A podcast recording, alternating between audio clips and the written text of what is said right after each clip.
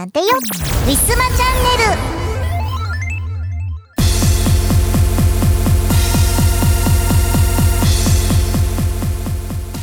さてえ前回ですね関東梅雨も明けたかななんてお話をしましたけれども、え調べましたら全然まだ先のことの様子です。えー現在ねあの調べたんですけれども2023年、えー梅雨が明けているのは沖縄と、えー奄美大島奄美諸島の、え2箇所しかまだね記録には残ってなくて、えー沖縄は6月25日、えー昨年は5日昨年よりも5日遅く、え奄美の方はですね、え4日昨年よりも4日遅いということでちょっと今年は遅めの、えー梅雨明けにもしかしたらなるかもしれません。それ以外の場所はまだ梅雨明けの発表がなくってですね、えー九州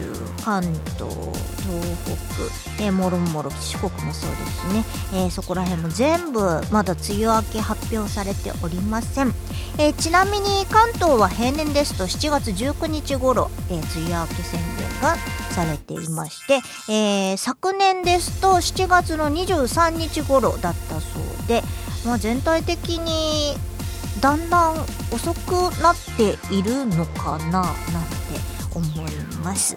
あもう梅雨ってなんだろうと思うんですけれどももう台風なのか普通のゲリラ豪雨なのか、えー普通の大雨なのか、まあ、全て含めて梅雨に入るんでしょうか、まあ、そこまではちょっと調べてないんですが、えー天気にね、えー詳しい方はぜひとも教えていただきたいと思います。まあ、それにしてもたびたびえニュースになりますのは線状降水帯というねなんかもう積乱雲こう大きいね雲がバーって、えー帯状になって、うん、すごいなんかこう連なった大きい雨雲ですね。それが大雨を降らせる。もう一気にバーッ土砂降り。ゲリラ豪雨のすごいやつみたいなものがね、えーなんかもう各地に、えー広がっていたようで、えーものすごいニュースになっていましたね。台風とどっちが被害がすごいのか。まあでも長時間雨が降るものがやっぱり被害的には大きいので、まあ、台風もひどいですけれどもこういうねただの降水帯でも、えーあんまりこうなんだろう安心は全然できないですよね。なんでこれからも台風とかね、えー生まれたりとかもするかもしれないですしいや本当にもう九州とかね、えー沖縄の方とかは結構大変だと思います、えー皆さんね気をつけて、え日頃のね災害へのこう備えとかしておいてください。はいそんなこんなでまだまだ梅雨は明けそうにもありません皆さん暑い人雨の人ジメジメとムシムシ、えーもうみんな全部こう負けないように本日も行ってみましょう。この番組はイオシスとウィステリアマジックの提供でお送りします。16周年のイオシスショップはピクシブブースで営業中。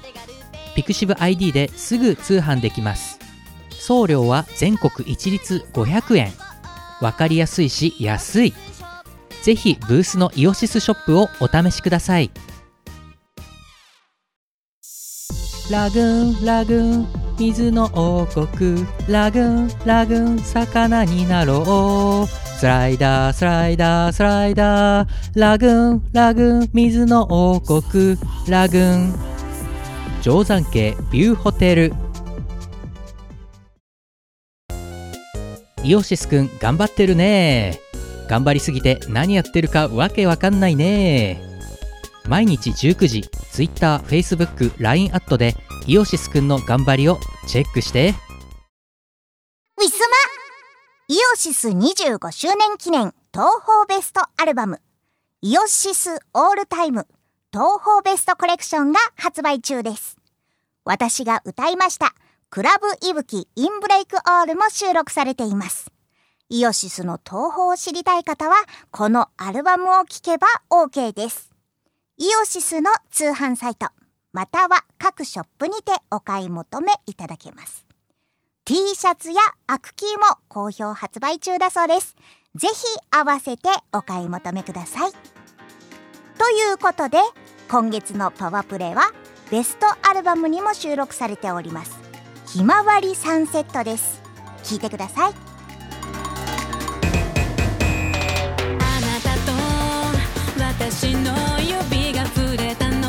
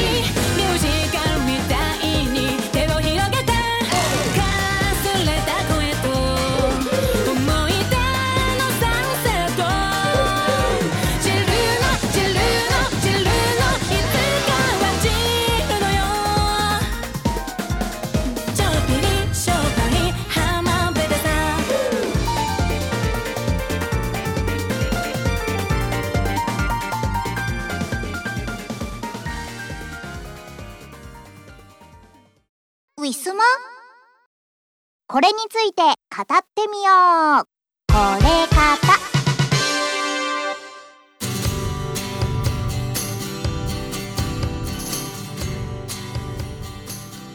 はい、えー、今日のトレンド NOW でございますが、えー、ツイッターが不具合でございまして、えー、なんか API のなんとか制限だのなんだのなのか、えー、わかりませんが、えーちょうどそんな時期に当たっております。えー配信の頃には治ってるといいななんて思いつつ、えー本日はトレンド NOW が、えーできません、えーツイートが読み込めません。ということで、代わりに、えーマリニャの大好きな寿司ネタについて フリートークとして語っていこうと思います。いやー、なんかね、ちっちゃい頃は、あの、両親がね、焼肉屋を経営していたっていう関係もありまして、生魚、特に光り物がね、もう生臭く感じてね、食べられなかったんです。まあ子供の舌だからっていうのもあるだろうしやっぱ小さい子ってあんまりねなんかこうイワシとか サンマとかのねなんか刺身をねお寿司で頼むなんていうのはあんまり聞いたことがないですよね。やっぱりこうエビとかマグロとかイカとかね、えー高級なものだとイクラ大好きとかね、えーいう子とかもいたしまあ私もその類だったんですけれども。ただ大人になってから結構光り物を食べるようになったなと思いまして、えーよく食べるもの最近よく食べるもの本当美味しいなって感じるようになったものが、えーイワシの炙り。いやこれ本当に香ばしくて美味しいです。まあなかなかあの家の食卓とかでイワシを焼いて食べるっていう習慣もないんですけれどもいやーでもこれのね、えーお寿司は本当に美味しいなと思いました。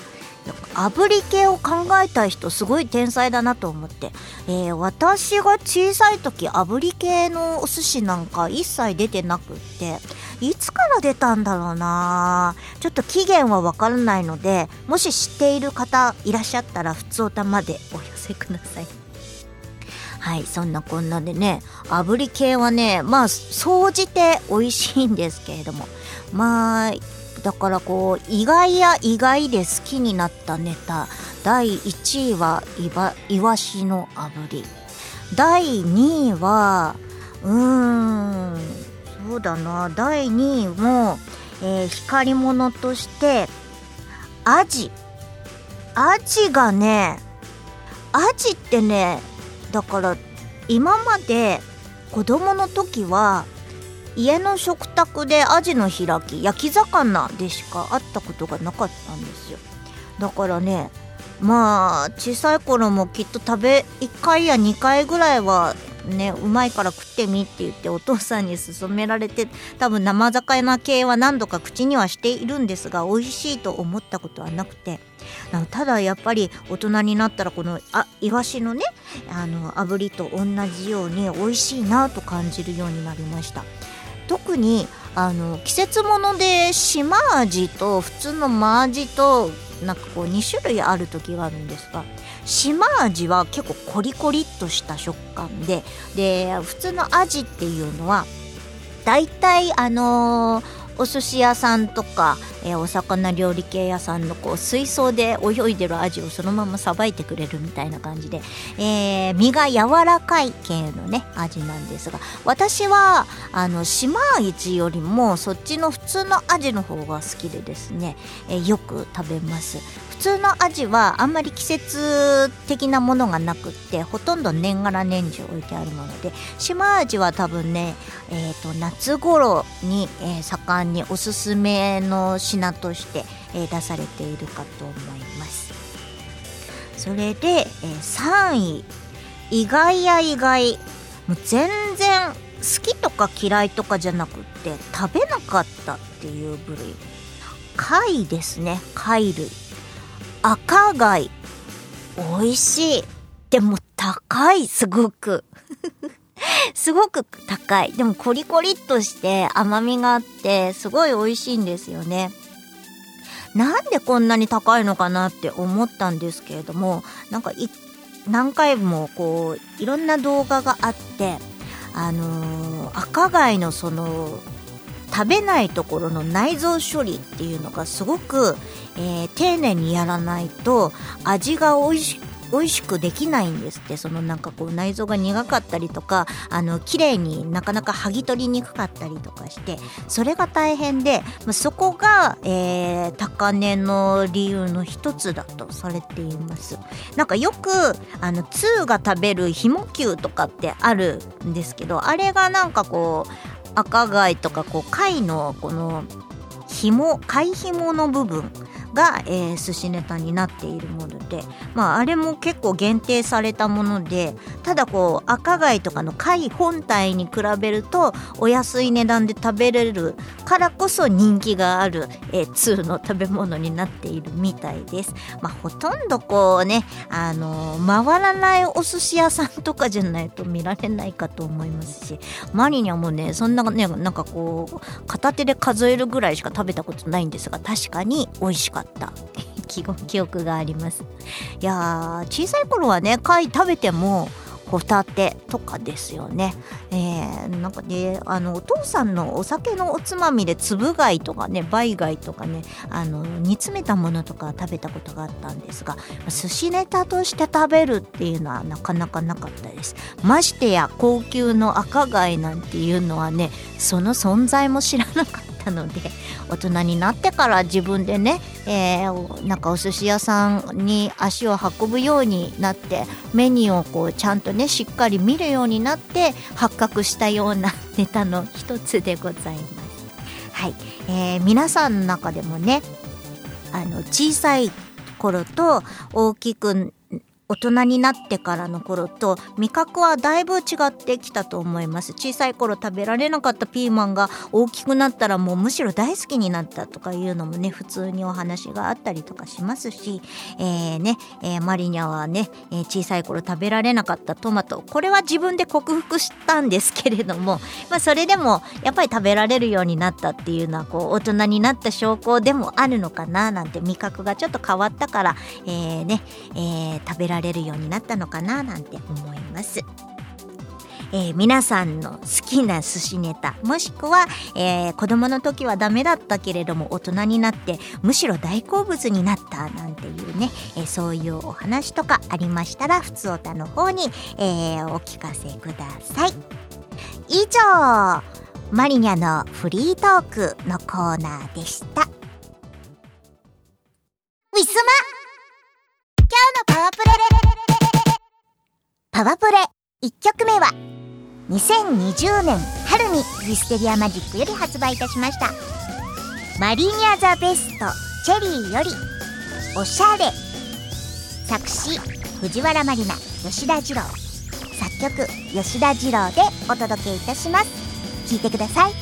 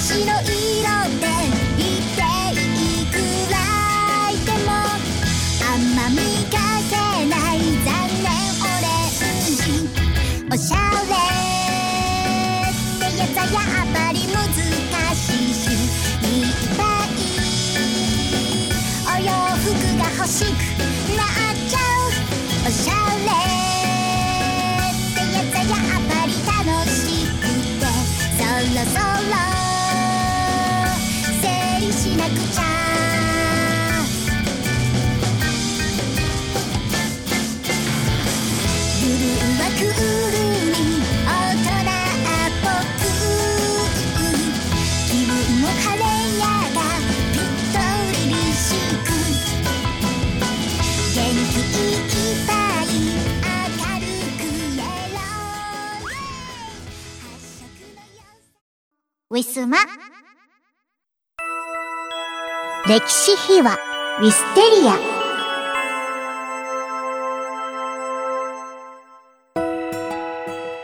さて今回の歴史秘話は2020年春に、えー発売いたしました、えーマリニャザベストチェリーについて語っていこうと思います。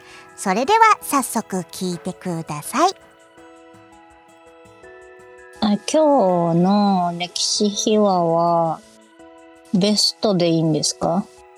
そうみたいですね。はい。これ、すごいさっき聞いてたんですけど、うんうん。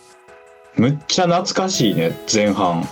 あ 後半はなんか歴史話で最近聞いたみたいなやってるけど、前半すげえ懐かしくて、あ、そうなんや。はい。まあそんな、えー、マリニャザベストチェリーでございますが、もう行っちゃいますか、いきなり。行きましょうかね。うんもうなんか話し始めてるから、このまま行こうかなと思いました。ボリュームあって面白かった。あうんうんうんうん。あ、これ、これとこれとこれ、え、なんかてんこ盛りみたいな、さすがベストワンとか思って。うんうん、なんかこれは可愛い系を今までのから集めた一枚になってまして、うん、なんか賑やかなわちゃわちゃした感じの曲が結構多いですかね。そうですね。うん、これねなんか可愛いを抽出したベストアルバム第1弾って書いてありまして第2弾第3弾出てないんですけれど。これって、この、ここに入ってるので、一番最後の曲は何年ぐらいなの？一番新しいのどれ？な一曲だけこの時に作ったのがあって、それが2020年。ああ。そうでございます。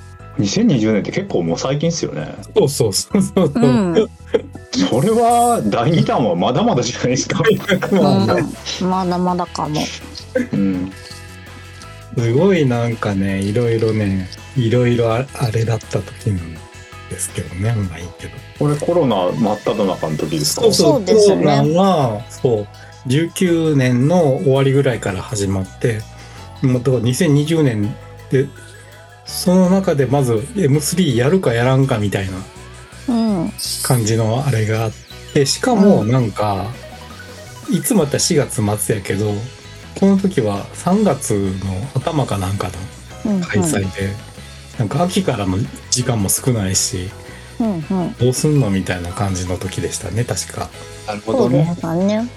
え、これサンサークル参加したんだっけ？してなかったんだっけ結局。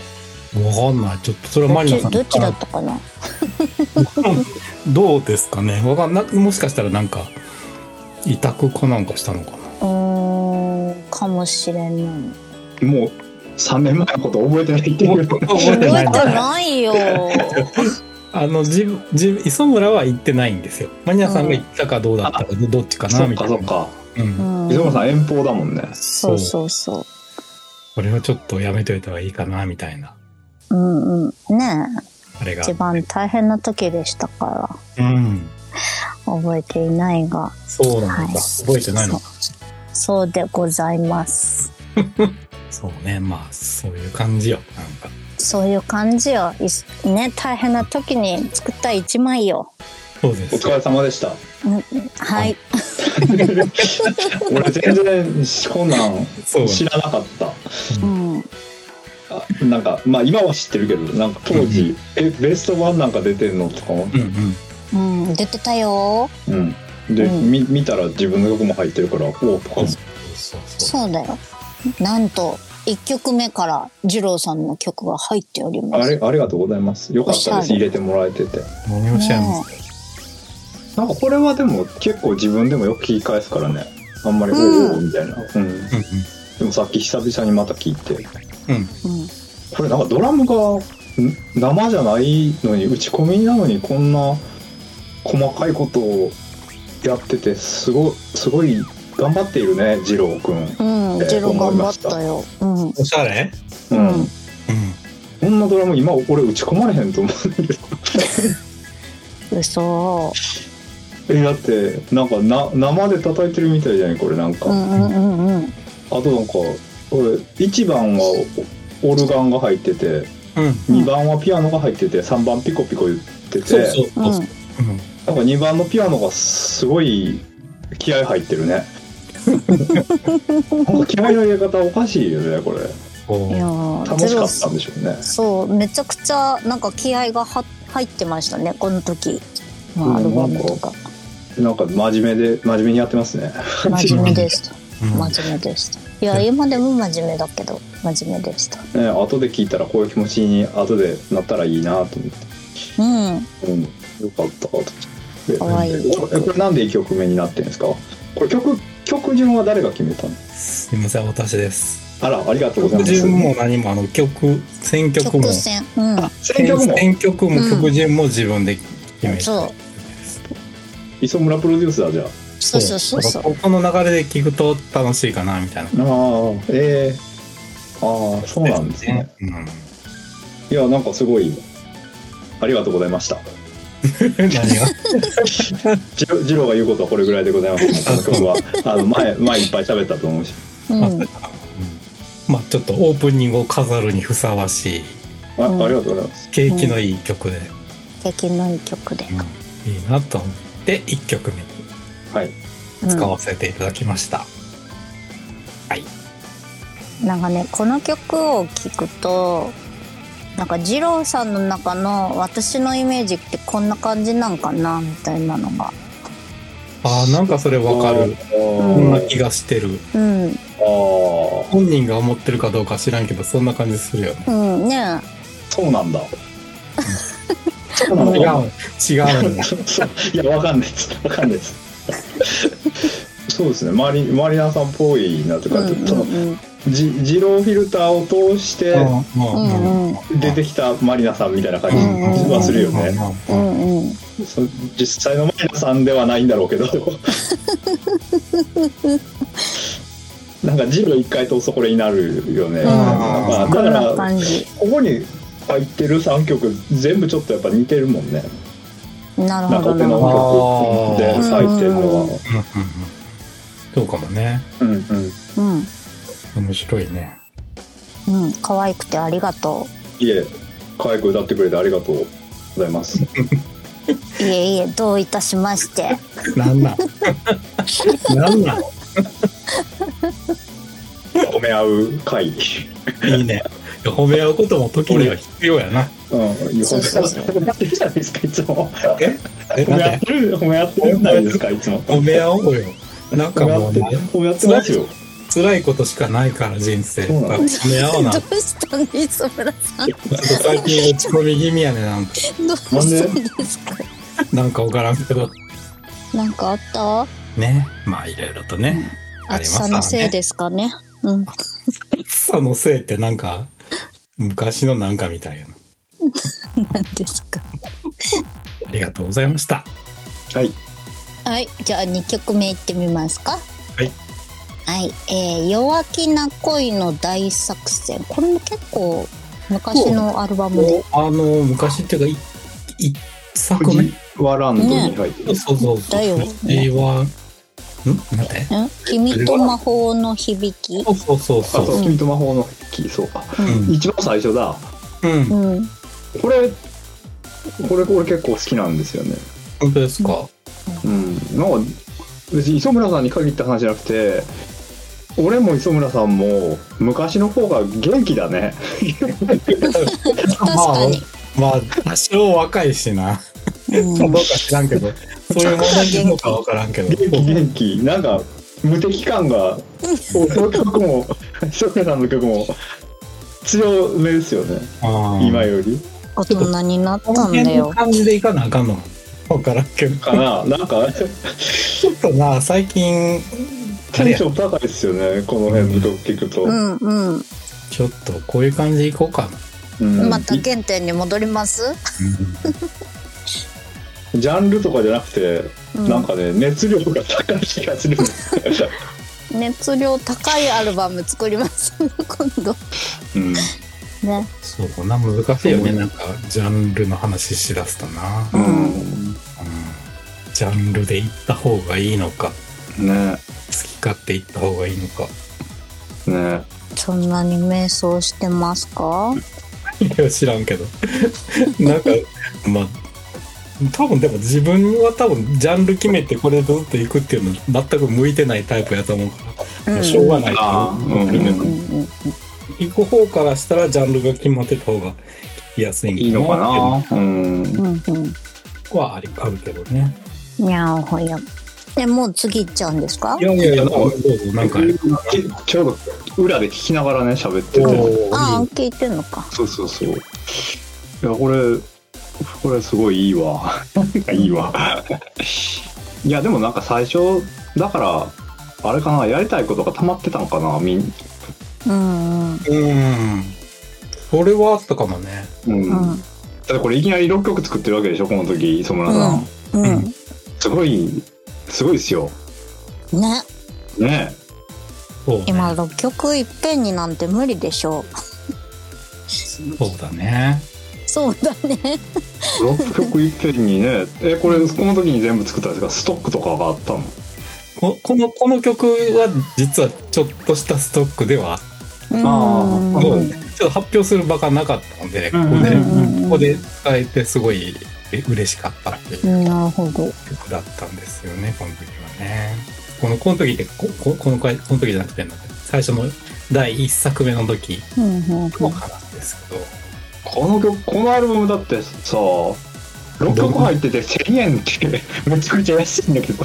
めちゃくちゃ安いよね。もうちょっと高くすればよかったねあでもなんかど音楽同人の音楽 CD って大体1枚1000円のところが多くて、多分まあ1作品目だし、まあ、しばらくちょっと安値でみたいな、いっぱいね曲の数に関係なく、まあ、うん1,000円でっていうのでやっていったんですけれどもしばらくね、うん。なんですごいボリューミーな内容になってるかと思います。うん、でしたでした。はい、はいなんかザ・磯村って感じの曲だと思います。ねうん。うんこんな感じでいこうかね、じゃあ。わからんけど。一緒。うん。うん、磯村さんの味は味で持っといて全然いいと思います素晴らしい才能なんで、うん、もう才能ないなとしか最近は思えなくそうてなんですか死にたいわ。なんか最近、磯村さん、前にも増してすごいネガティブですよね。大丈夫ですか？ちょっと鬱ですか？ちょっと鬱になりかけてる。来てますか？ちょっと年齢的な鬱が。そうそうそうそう、それそれそれそれ。そういうのお薬もらって飲みましょう。嫌です。嫌じゃないけど、まあ今のところ、まあ大大丈夫ですかはい。なんかね、なんかもう、うちも親戚のおばさんとか、なんか更年期の鬱になって、うんうん電話の音もダメ、聞くのがもう頭に響いてダメだって言ってましたね。ああ、うん。そりゃ辛いな。うん、なんで、俺定期的にそれなるけど、なんか電話とかマジで？LINE 一切見れないみたいな。あららら。それも辛いな。うんな結構来てるのか。もう薬飲んで寝るしかないよね。そうだね。とりあえず寝るしかないね。うん。もう薬の前に酒飲むけど。飲んだら。薬飲んじゃダメだよ。ま あ一応寝れないとかがないので大丈夫かなみたいな、今のところ。うんうんうんうん。うんはい。ね。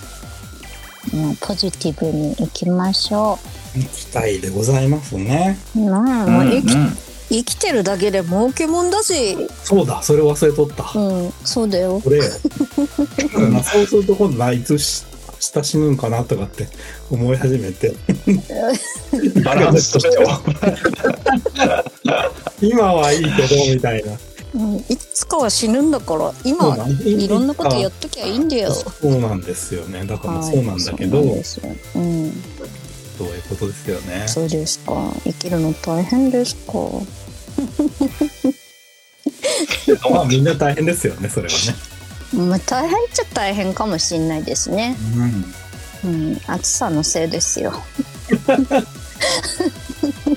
はい。はいありがとうございます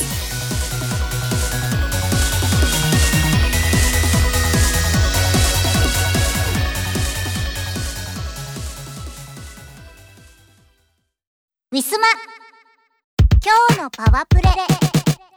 パワプレ2曲目は2020年春にウィステリアマジックより発売いたしました。マリニャザベストチェリーより弱気な恋の大作戦。作詞作曲磯村海でお届けいたします。聴いてください。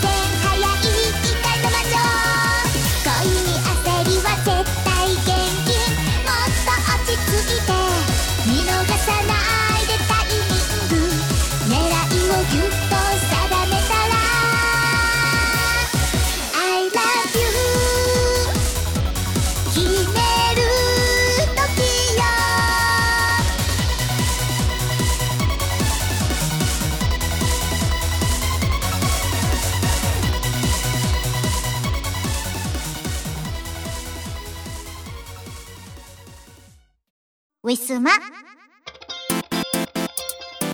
告知のお時間です。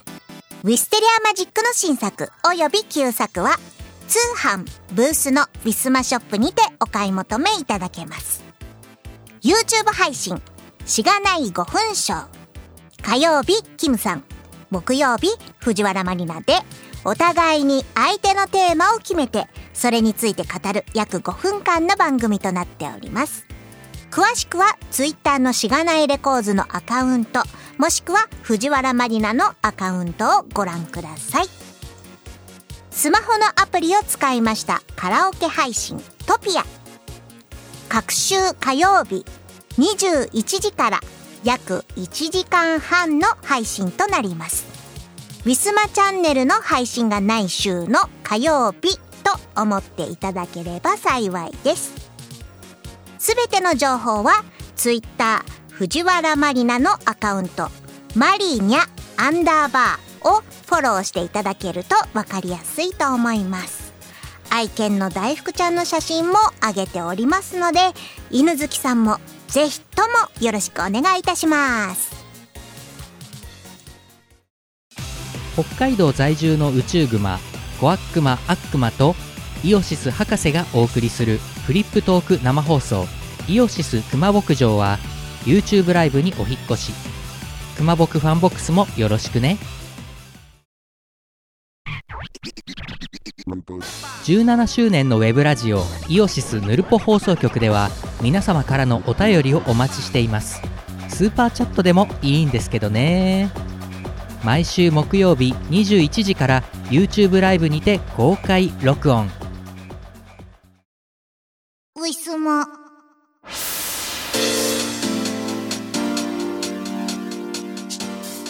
お別れのお時間がやってまいりました。今回のウィスマチャンネルいかがだったでしょうか？まあなんだかんだで、えー制作次のね、えー新曲の制作始めておりますけれどもまだ日があると思っているからなのかちょっと前回よりも進行がやや遅れがちなのではないでしょうか。まあ、なんだかんだ言って、ま、ちゃんと次の M3 の時には、えー1枚アルバムができているはずなので、えーマリニャはそんなに心配はしておりません。えー、二郎さん、磯村さん、今回も頑張りましょうね。というわけで、えー次回の、えー配信、ちょんときましてですね、えー7月の18日火曜日予定でございます。もうこの頃には、えー梅雨が明けているか、そろそろ梅雨が明けるかなといったところです。オープニングの話を回収いたしました。